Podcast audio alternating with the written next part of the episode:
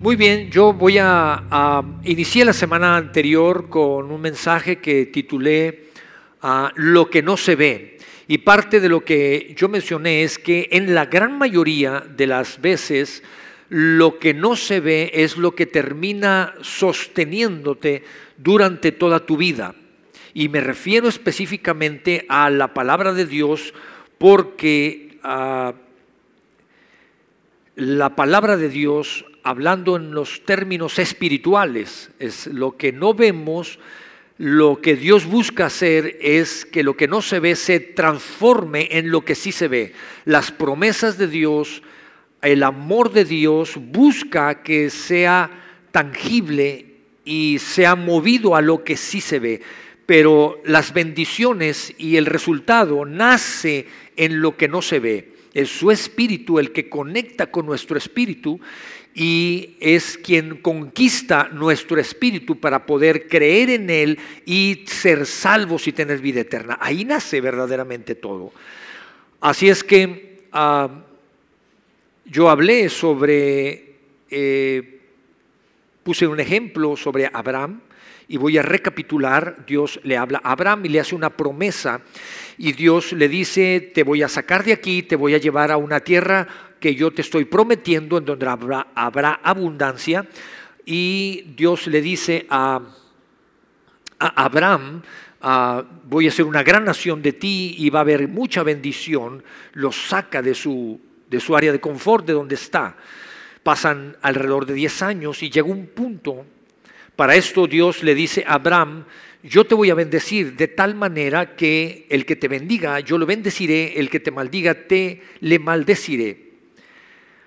Dios está parafraseando y diciendo, aquel que se meta contigo se mete conmigo, para bien o para mal. Pasan diez años, Abraham no ve que se cumple esa promesa y estando en su casa de campaña, en el desierto, orando a Dios, clamando a Dios, Dios le da el privilegio de poder bajar, tomarlo, sacarlo de la casa de campaña y le dice, mira todo esto, ves todas estas estrellas, así será tu descendencia. Y hace un pacto con él. Ya te lo había dicho, pero voy a afirmar ese pacto a través de un sacrificio. Y parte de lo que te dije es que ese sacrificio ah, quiso ser robado. Vinieron los buitres y querían robar ese sacrificio. El enemigo quiere robar el sacrificio y Abraham lo defendió, luchó por eso, por lo que representa ese sacrificio. Y algo de lo que yo mencioné es que hay dos sacrificios que necesitamos levantarnos y pelear por ello. Número uno, el sacrificio de Jesús. El sacrificio de Jesús, haber ido a la cruz y morir y resucitar, nos trae salvación, nos trae vida eterna nos trae restauración, nos trae libertad. Es el sacrificio de Jesús, aquel, aquello que viene y trae paz a nuestros corazones. Es el sacrificio de Jesús el que nos va a reconciliar con Dios. Es el sacrificio de Jesús el que nos va a llevar a que haya paz en nuestras vidas. Aún en medio del conflicto, aún en medio de las adversidades, Él va a traer paz a nuestros corazones y a nuestras vidas. Por eso lo que Satanás busca es venir y robar de tu corazón ese sacrificio hecho por Jesús. Ahora, eh, no se trata solamente de conocer y que quede al nivel de conocimiento, porque cualquiera persona lo puede saber, pero va más allá, va a hay que amar lo que Él hizo por nosotros, porque el mismo Satanás sabe que Jesús murió por ti y sabe que esa muerte trae salvación y vida eterna para ti. Él lo sabe. Pero es es muy diferente amar lo que Él hizo y eso se representa aquí. Por eso lo que Él busca es robar de tu corazón eso que representa el sacrificio que Jesús hizo. ¿Estamos? Lo segundo que yo te comenté es que él lo que busca robar es, y mencioné Romanos capítulo 12, verso 1, presentad vuestros cuerpos como sacrificios vivos. Y les dije, no me vayan a agarrar los chamacos y los quieran partir en su casa ahorita como un sacrificio. Sacrificio vivo, santo. Si tú eres el más chico en tu casa, te toca. ¿Me sigues? Entonces, lo que, lo que Dios está diciendo es sus cuerpos, preséntenlos como sacrificios vivos, santos. Yo les dije, si esta mujer que es mi esposa, si yo a ella le digo que sí, significa que le estoy diciendo no a las demás. Eso representará poco sacrificio o representará mucho sacrificio para algunos para unos más o para otros menos, pero es cuando hoy domingo yo vengo delante de Dios y le digo, Dios, te presento ese sacrificio, me, se presentó la tentación en mi vida, me sobrepuse a ello, porque hoy este sacrificio vivo te lo entrego, te lo presento como una ofrenda de olor fragante. Es imperfecta Dios, pero vela a través de Cristo Jesús y entonces va a ser para ti como una ofrenda eh, rica que te adora, que te honra, que te exalta. Y entonces la palabra dice, presenta tu cuerpo. Te vas a enfrentar, Dios, tú sabes que hay duda en mi corazón, sabes que hay incertidumbre en mi corazón, pero voy a creer más todavía, aunque mi alma duda pero voy a creer más todavía y yo vengo y te lo entrego. Y entonces venimos en domingo a celebrar a Cristo Jesús, celebrar ese sacrificio que hizo, esa resurrección que Él tuvo por todo lo que trae en mi vida. Y el enemigo va a querer robar ese, segundo sacrificio, que es el, que tuyo, el que haces en la vida diaria, lo que te enfrentas cada día. Porque lo que no quiere Él es que tú vengas en domingo con algo en las manos, por decirlo, con algo en tu corazón para poder entregarle como una ofrenda en sacrificio vivo y santo. ¿Me estoy explicando? Él lo que quiere es que vengas avergonzado. Si es que vienes. Porque su objetivo final es que no vengas y que no te presentes. Ese es su propósito, esa es su meta, es lo que Él está buscando. Es una lucha diaria. Abraham luchó y defendió ese sacrificio, pero algo de lo que tenemos que comprender es que la lucha no es contra carne y sangre. La lucha no es porque a veces lo que el enemigo busca hasta eso es astuto y busca manipular y empieza por nuestros seres queridos, que es donde más nos duele. Y de repente hay un conflicto con un ser querido y nosotros nos ganchamos y estamos peleándonos con nuestro ser querido. Pero tenemos que comprender que la lucha, dice la palabra de Dios, y entonces Dios viene y dice, el Espíritu Santo inspira para que se escriba Efesios capítulo 6. Y dice, hey, la lucha no es contra carne y sangre, y si leemos Efesios capítulo 6, los versos 11 y al 13, pónganse la armadura, porque esta es una lucha real. Empieza por donde no se ve en lo espiritual, pero cuidado, porque tienes que cuidar lo que no se ve, porque un día se va a transformar en lo que se ve para bien o para mal, entonces Dios dice, pónganse la armadura de Dios para que puedan hacer frente a las artimañas del diablo. El problema no son las personas, el problema es el engaño. El problema es el engaño que el enemigo presenta a través de las personas, de la manipulación de las personas. Y por eso escribe, cuidado con las artimañas, porque el engaño es parte de la artimaña que Satanás usa para querer dañarnos, para querer oprimirnos y limitarnos, limitar a la iglesia. Cuidado con las artimañas que utiliza del diablo, porque nuestra lucha no es contra seres humanos, sino contra poderes, contra autoridades, contra potestades dominantes de este mundo de las tinieblas con fuerzas espirituales malignas. Contra ellos es la lucha, contra las fuerzas espirituales malignas en las regiones celestes. Por lo tanto, pónganse toda la armadura de Dios para que cuando llegue el día malo puedan, ¿qué? Con un poco más de convicción, para que puedan, para que puedan resistir, para que puedan resistir hasta el fin. ¿Cómo? Con firmeza para que puedan mantenerse firmes, puedan resistir con firmeza. Y entonces si tú sigues leyendo el capítulo, empieza a decir, Dios, reviste, te pone el yelmo de la salvación, pon la coraza de justicia, Va a haber situaciones injustas en la vida.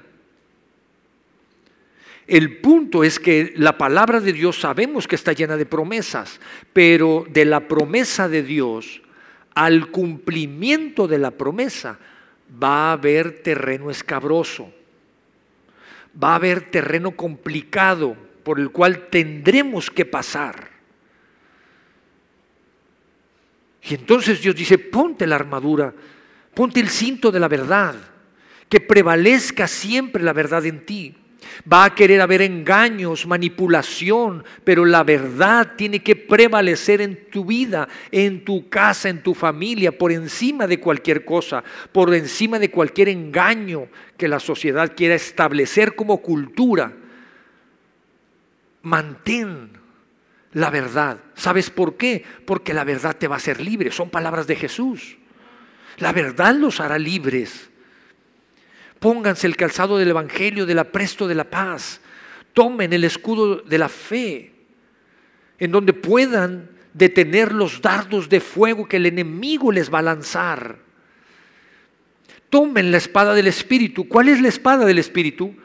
La palabra. Empuñen la palabra porque es con la palabra con la que ustedes se van a defender.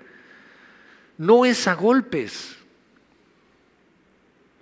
no es saber quién grita más o quién dice la grosería más fea o más lépera. Si no, nunca acabas. Y entonces Dios escribe sabiamente y dice, cuidado, cuidado con las artimañas que el enemigo está usando. No te ganches con las artimañas que el diablo está utilizando. Toma la espada del Espíritu, que es mi palabra, y contra ella no habrá nada que se resista. Dios empieza a establecer, establece principios y entonces nos da la capacidad y nos da las herramientas para poder levantarnos y defender lo que Él nos ha dado, las bendiciones y las promesas que Él nos ha dado. Empecé diciendo, cuida el sacrificio de Cristo Jesús y ahí en tu corazón que no se ha robado, cuida los sacrificios ah, vivo y santo que debes de presentar, porque Él va a querer robarlo de, tu, de tus manos, de tu vida. Quiero ir al Antiguo Testamento y quiero que veamos y aprendamos de la vida de Moisés. Dios le habla a Moisés y le dice, Moisés, ah, yo quiero sacarte, yo quiero que tú me ayudes, yo quiero que tú te levantes en un liderazgo. Mi pueblo, yo sé que mi pueblo está sufriendo, yo sé que mi pueblo ha sido esclavizado. Yo veo, yo he escuchado el clamor de mi pueblo, cómo ha sido ah, lastimado por los egipcios y lo voy a traer a libertad. Necesito que vayas y hables con Faraón. Moisés levanta un montón de argumentos. Dios le dice, mira, no hay argumento, tú vas a ir, vas a hacer esto, aquello. Bueno Dios, pero no me van a creer. Va a haber señales que yo te voy a dar para que crean. Moisés está convencido de esto, va, habla con los líderes del pueblo con los ancianos del pueblo, con los líderes, los reúne y les dice, Dios me habló, Dios va a traerlos a libertad. Dios, yo los voy a guiar, Dios nos va a guiar y vamos a ser libres. Y hacen fiesta, celebran una fiesta, están tan contentos por lo que va a pasar. Pero Dios le deja en claro a Moisés y le dice, Moisés, te estoy dando una promesa, pero de ahí al cumplimiento de la promesa no va a ser fácil, Moisés. Va a haber problemas. Te quiero decir que va a haber problemas. Te voy a decir que Faraón no se va a rendir tan fácilmente. No se va a doblegar tan fácil. No va a ceder tan fácil hasta que yo lo meta en aprietos y lo obligue. Pero por él mismo no va a ceder. Moisés, tienes que darte cuenta que no va a ser fácil. Moisés viene, habla con su esposa, le explica a su esposa, junta a sus hijos y están listos para ir a hablar con Faraón y Dios vuelve a hablar con Moisés. Estoy en Éxodo desde el capítulo 3, capítulo 4, capítulo 5. Léelos en tu casa, capítulo 6. Y entonces ah, Dios vuelve a decirle a Moisés, Moisés, no va a ser fácil, prepárate, pero si tú te mantienes firme, Moisés, vas a ver la promesa que se cumple. Si te mantienes firme, te vas a dar cuenta que esa promesa se va a cumplir. Moisés sale, va con Faraón junto con Aarón, hablan con Faraón y Faraón se burla de ellos. Y entonces podemos ver en Éxodo, en el capítulo 5, voy a leer los primeros versos, dice, después del encuentro, es decir, con Moisés, con los líderes del pueblo, Moisés y Aarón fueron a hablar con el faraón y le dijeron, esto dice el Señor, Dios de Israel, deja salir a mi pueblo para que celebre un qué? Un festival. Para que celebren un festival en mi honor en el desierto. Ah, sí, replicó Faraón, ¿y quién es ese Señor? ¿Por qué tendría que escucharlo y dejar ir a Israel? Yo no conozco a ese tal Señor, y no dejaré que Israel se vaya. Pero Aarón y Moisés insistieron, el Dios de los hebreos nos ha visitado y declaró, por lo tanto dejen, déjenos hacer este viaje de tres días al desierto a fin de ofrecer sacrificios al Señor nuestro Dios. Y quiero que veas esto y pongas mucha atención aquí. Moisés y Aarón en ese momento lo primero que hicieron antes de salir libres e ir a la tierra prometida, lo primero que buscaron con Faraón es, vamos a celebrar que Dios nos va a traer a libertad. Lo primero que ellos hicieron es, vamos a celebrar, y fueron con Faraón y le dijeron, danos chance de ir a celebrar que Dios nos va a bendecir. Hay una promesa que nos dio y queremos celebrar esa promesa. Y en el desierto queremos hacer un sacrificio de adoración. Queremos ir al desierto a adorarlo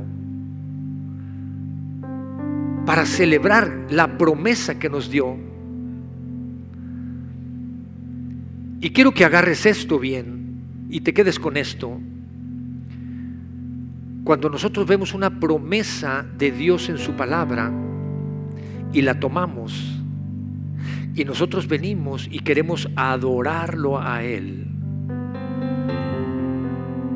Esa es otra de las cosas que Satanás quiere hacer, robarte el sacrificio de adoración que tú le quieres venir a entregar a Dios hoy domingo.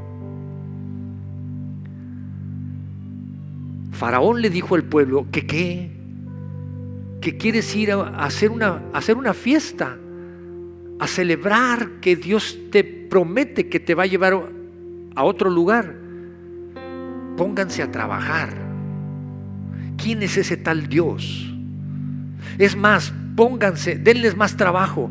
Están pensando en eso porque están de ociosos. Y si tú sigues leyendo, te vas a dar cuenta que le hablan los capataces. Mm, de ahora en adelante ya no les acerquen la materia prima para hacer ladrillos, que ellos vayan por la propia materia prima.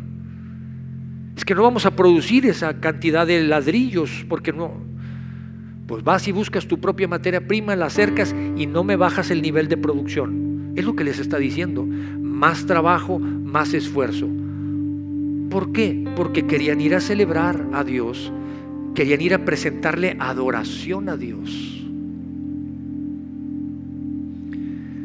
Otra de las cosas, otro sacrificio que el enemigo quiere robar es tu adoración.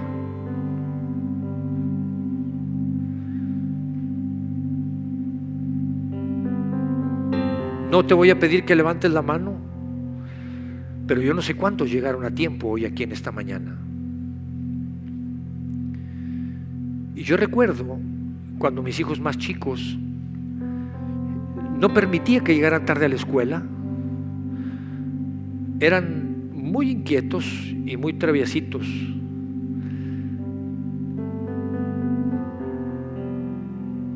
y era condescendiente con ciertas cosas, pero no me puedes llegar tarde a la escuela, no puedes no hacer tu tarea, no puedes no hacer esto. Y creo que muchos padres somos así. Pero un día entendí que le estaba dando un lugar que quizás se lo merece eso. Y me pregunté, ¿y el domingo en la iglesia, cuando voy a, con Dios, lo pondero en ese mismo nivel? ¿Le doy ese mismo valor para decir, voy a llegar a entregarle adoración a Dios? ¿Voy a llegar temprano a la adoración y a la alabanza, a mi cita con Dios? ¿En ese mismo nivel me pongo? ¿O no importa? Porque lo que estamos diciendo es el valor que le estamos dando a Dios. ¿Me estoy explicando? Y a veces no nos damos cuenta, pero es el enemigo, Satanás, que está robando mi sacrificio de adoración para decir, quizá pudiera estar ahorita desayunando, quizá pudiera estar en muchos otros lugares, quizá pudiera estar en la casa con mis papás, quizá pudiera estar haciendo otra cosa muy a gusto, pero hoy voy a dejar eso, voy a tomar la decisión, voy a llegar temprano a la iglesia porque junto con los santos, como dice su palabra, todos en un mismo espíritu, levantando adoración a nuestro rey. O quizá ni siquiera me estoy dando cuenta y es el enemigo que roba mi adoración, mi sacrificio de adoración que le voy a entregar a él. Eso es lo que estaba pasando con Faraón, queriéndole robar al pueblo esa parte. Si algo va a querer hacer Satanás es reprimir lo que tú le quieres entregar a Dios. Porque Él no quiere que le exaltes, Él no quiere que le adores, Él no quiere que le des ese lugar. ¿Sabes por qué? Porque cada vez que tú lo haces, le recuerda su historia. Porque fuimos hechos a imagen de Dios, dice la Escritura. Y cada vez que te ve, le recuerdas a Dios y le recuerdas que Él ocupaba la posición que tú estás ocupando ahora, porque Él era un ángel que estaba en el cielo y Él coordinaba la adoración y la exaltación a Dios. Y Él fue quitado y desechado. Y Dios dijo, hagamos al hombre, hagamos a las mujeres a mi imagen y mi semejanza, y van a ser creados para alabanza de mi nombre. Y cuando tú vienes a tiempo listo, junto con la iglesia, como un solo cuerpo, a levantar en un mismo espíritu adoración y alabanza, se le retuercen las tripas al enemigo. Pero a veces el engaño nos empieza a ganar y el punto es que ni siquiera nos damos cuenta. Por eso Abraham estaba listo y defendió el sacrificio para que no le fuera robado.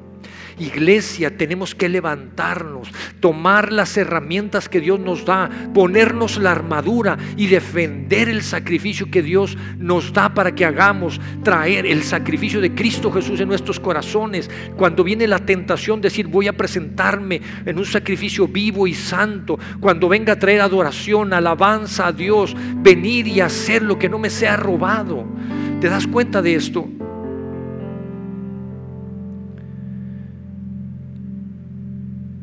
Y tenemos que levantarnos y luchar como iglesia. Si algo quiere Él es minimizar, reprimir, amordazar a la iglesia para que no se predique la verdad, para que no se comparta el Evangelio, para que la gente no conozca la verdad, porque la verdad va a ser libres, nos hará libres y no quiere que se conozca la verdad. Tenemos que orar y levantarnos y luchar por los hombres de la iglesia, por las mujeres de la iglesia, por los jóvenes de la iglesia, por los niños de la iglesia, su alma, por la alma de cada uno de ellos. Todos nosotros en algún momento, en algún tiempo, viviremos por la eternidad, en algún lugar, en el cielo o en el infierno. Y son palabras duras, pero es aquí donde se saca el boleto, es aquí donde intercedemos, es aquí donde nos revestimos con la armadura para pelear la buena batalla como iglesia. Dios, y lo dije el domingo pasado, Dios nunca fundó, Cristo Jesús no murió, no instituyó, no formó, no fundó una iglesia temerosa, ni una iglesia cobarde y en, el origen a los hombres que empezaron a compartir el Evangelio les costó la vida. Hoy a nosotros creo que lo más que nos puede costar es que nos volteen la cara. Al menos aquí. Hay otras regiones que no y otros países que les cuesta la vida. Aquí en México no. O aquí en Nuevo León no. ¿Qué estamos haciendo como iglesia? Tenemos que ponernos la armadura. Tenemos que orar y pelear la buena batalla a nuestros hijos, a los niños que tenemos aquí. No podemos permitir que les sean sembradas ideologías perversas. Es nuestra responsabilidad luchar y pelear para que conozcan la palabra de Dios, para que nazcan libres. Y me encanta esto, porque la palabra de Dios Santiago capítulo 4, verso 7, lo leo. Así es que sométanse a Dios, sométanse a Dios. La iglesia tiene que luchar, tiene que pelear la buena batalla, pero tienes que someterte a Dios.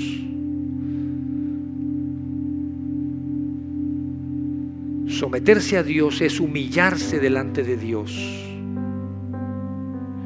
Dios no quiere que vivamos vidas religiosas, Dios quiere que nos alineemos a Él, a sus principios y a sus verdades. Quiere que nos sometamos y sabes una cosa, ¿qué es lo que dice? Dios va a llenarte y dice su palabra que resistan, sométanse a Dios y entonces resistirán al diablo, resistan. Va a haber situaciones complejas, resistan, pero entonces el resultado es que el diablo huirá de ustedes. ¿No dice así su palabra? Moisés se acercó con Dios y le dijo, Dios, tú me prometiste algo. Yo vine con el faraón, creí en ti. Y buscó humillarme delante de la gente. Y Dios, lo único que he encontrado cuando tú me diste una promesa, lo único que encontré fueron problemas. Tu pueblo vive, sufre más y vive peor desde que me diste tú la promesa. Ahora trabajan más. Y Dios le dijo a Moisés, Moisés, te lo dije que no iba a ser fácil. Te dije que no iba a ser fácil. Te dije que resistieras y que te prepararas. Conocemos la historia, batallaron, finalmente llegaron y la promesa se cumplió. Y Dios lo que está buscando en nosotros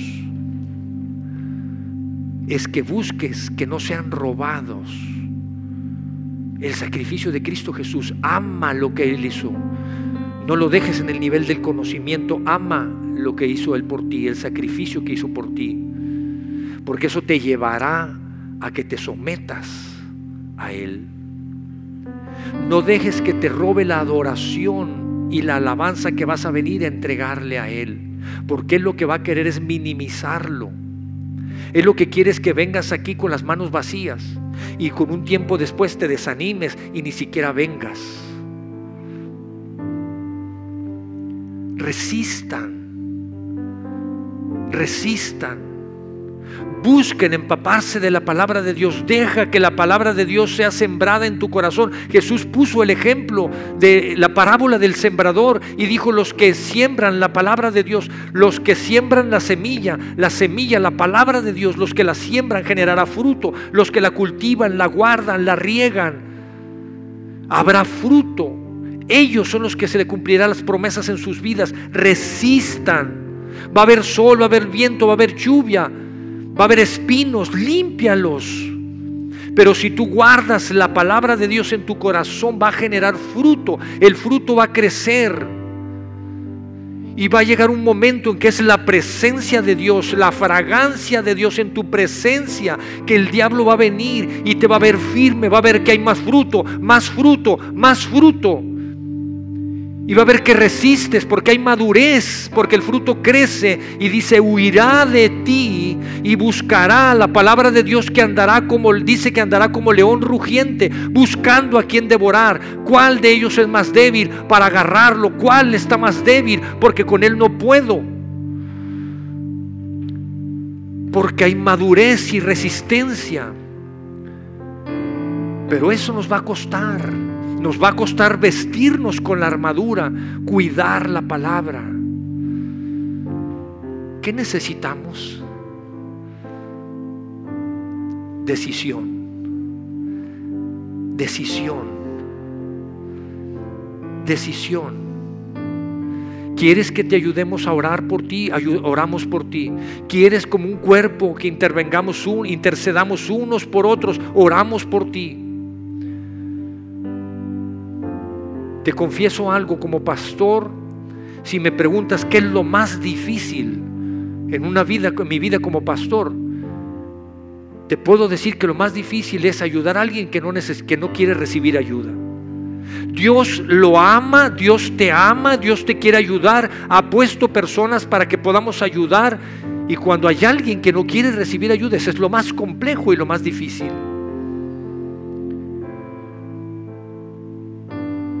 Muchas de las cosas están en nuestras manos. Dios nos ha dado las herramientas en su palabra para que podamos hacerlo. Nadie dijo que iba a ser fácil. Pero te voy a decir, y termino con esto, quizá puedas sonar no atractivo. Me estás diciendo que hay una promesa y que si lucho por esa promesa voy a verme en dificultades, quizás se levanten problemas, más de los que tengo ahorita, sí. Pero eso es mejor a estar cautivo en la mentira, en el engaño y en el pecado, porque eso trae muerte eterna. Y todos un día, todos sin excepción un día viviremos en la eternidad, en un lado o en otro lado. Así es que más vale iglesia que nos levantemos en firmeza, nos vistamos con la armadura, tomemos y empuñemos la palabra de Dios y peleemos la buena batalla porque el enemigo no va a descansar, él no se va a detener. Él va a seguir luchando por conquistar nuestras generaciones, como lo hemos visto ahora, buscando implementar ideologías perversas. Y la iglesia tiene que levantarse y luchar y buscar por la que prevalezca la palabra de Dios en nuestras generaciones. Amén.